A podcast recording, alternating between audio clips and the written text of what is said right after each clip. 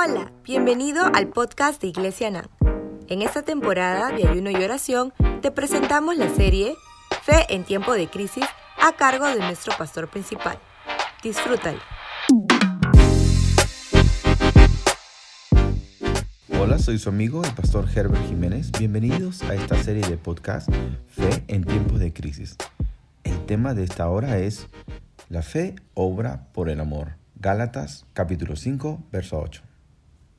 En primer lugar quiero decir que la fe no es algo que nosotros podemos producir, algo como una fórmula que tenemos que crear de la nada, como un esfuerzo sobrehumano de nuestra parte. Qué bueno saber que no es así. Más bien, la fe es una respuesta, es una respuesta a la manifestación del amor y del carácter consistente y constante de Dios. Lo vemos en todas las escrituras, pero lo vemos también en su creación. Mírate a ti mismo. Puedes apreciar con tus ojos un maravilloso amanecer o un espectacular atardecer.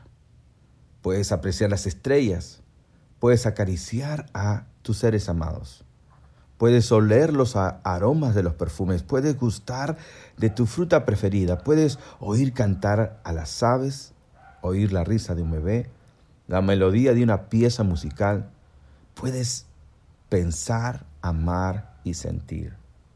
¿Te das cuenta? Eres una obra maestra del amor de Dios.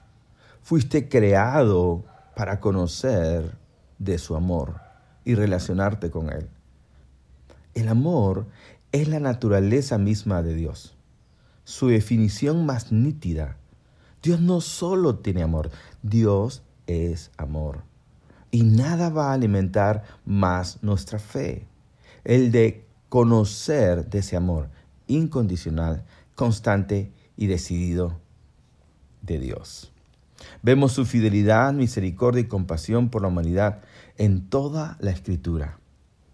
En el libro de Corintios capítulo 13, la primera carta, vemos algo maravilloso acerca del amor.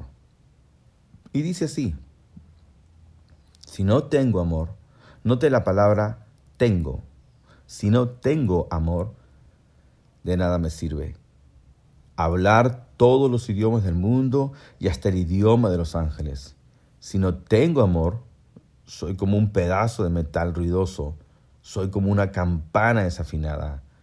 Si no tengo amor, de, de nada me sirve hablar de parte de Dios y conocer sus planes secretos. De nada me sirve mi, mi fe en Dios o que mueva montañas. Si no tengo amor, de nada me sirve darle a los pobres lo que tengo. De nada me sirve dedicarme en cuerpo y alma a ayudar a los demás. El que ama tiene paciencia en todo, siempre es amable. El que ama no es envidioso, ni se cree más que nadie, no es orgulloso, no es grosero ni egoísta, no se enoja por cualquier cosa, no se pasa la vida recordando lo malo que otros le han hecho. No aplaude a los malvados, sino a los que hablan con la verdad. El que ama es capaz de aguantarlo todo, de creerlo todo, de esperarlo todo, de soportarlo todo. ¿Te das cuenta? ¿Quién puede amar de esa manera? Nadie. Por eso el énfasis al inicio de este verso, de este pasaje es, si no tengo amor. Sabes, si no tenemos el amor de Dios, no podemos amar como define aquí la escritura. Lo primero que tenemos que hacer no es intentar amar. Lo primero que tenemos que hacer es tener de ese amor. Y la única forma de tener ese amor es recibiéndolo. Recibiéndolo del mismo Señor. Ahora, debemos notar la relación que hay entre la fe, la esperanza y el amor. Al final de este pasaje leemos, y ahora permanecen la fe, la esperanza y el amor, y el mayor de ellos es el amor. Ambos, la fe y el amor, están profundamente relacionados. La fe toma de ese amor y también da por ese amor. La fe recibe, pero la fe también da, aunque la fuente siempre es el amor. El móvil es el amor y la fuerza está en ese amor.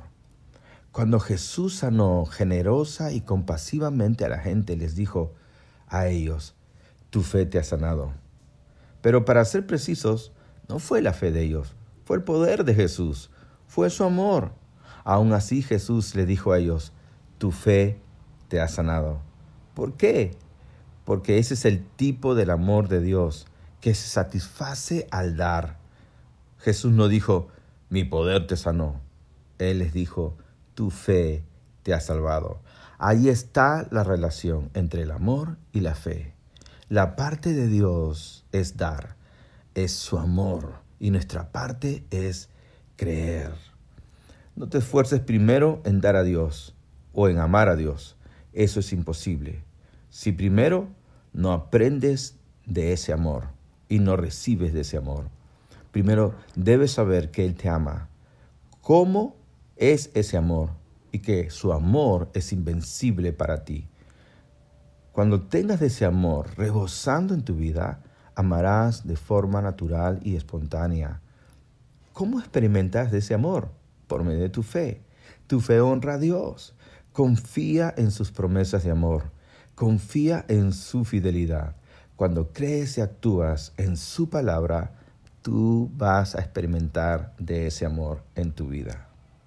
Ahora, ¿cuál fue la expresión más esplendorosa, radiante y poderosa de ese amor? Fue cuando Jesús fue ofrecido por nosotros en la cruz del Calvario. Él tuvo que tomar el castigo de la humanidad para que nosotros podamos ser declarados inocentes. Que Dios te bendiga. Y recuerda, la fe obra por el amor. Ha sido para mí un gran gusto compartir contigo este precioso tema. Gracias por conectarte con nosotros. Esperamos que este podcast haya sido de bendición para tu vida. Hasta la próxima.